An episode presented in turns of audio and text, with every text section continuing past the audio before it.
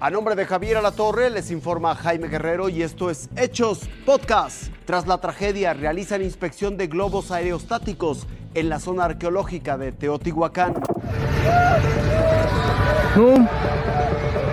A cuatro días de la tragedia aérea en Teotihuacán, un ejército de inspectores invadió las pistas de despegue.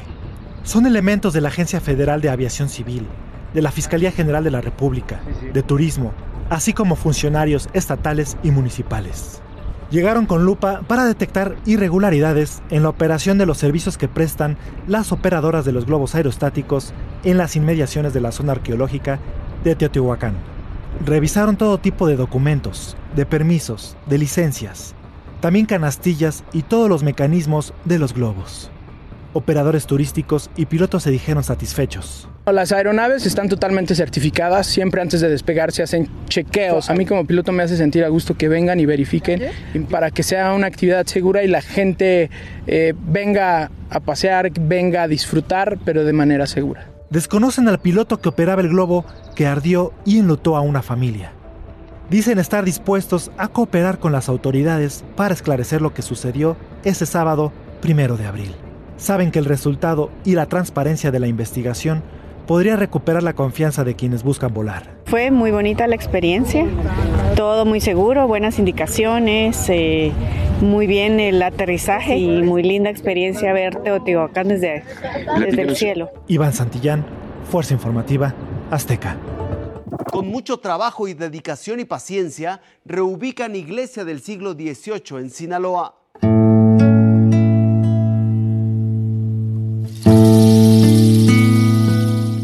Esta era la iglesia antigua del pueblo del Rosario en Sinaloa, construida a mediados del siglo XVIII y financiada por el marqués de Pánuco.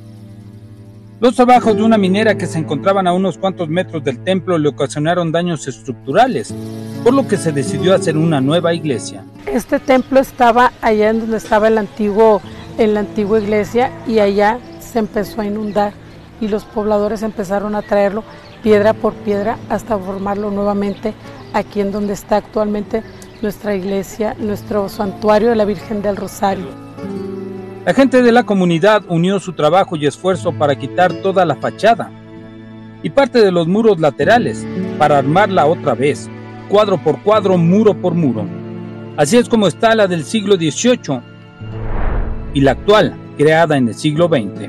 Justo esta, esta ruina es lo que quedó de haber trasladado a un nuevo sitio el templo, ¿verdad? Y en ese sentido, la misma gente cuando estaba desplazando lo dijo, hasta aquí, porque queremos el testimonio. También fue trasladado el retablo que data del siglo XVIII, trabajo que marca el arte de aquella época. Un retablo mayor con eh, lámina de, de, oro, laminado allí, en barroco estípite, o sea, una gran belleza. El templo aquí es está dentro de, del espacio donde se fundó Rosario. adquiere un valor simbólico el templo como el elemento fundacional de la ciudad. La historia del Rosario no se entiende sin su Virgen y sin su templo. La ruina es el testimonio del pasado y la actual, una historia que se sigue escribiendo. Jaime. Esto fue Hechos Podcast. Gracias por su atención, que tenga una excelente noche.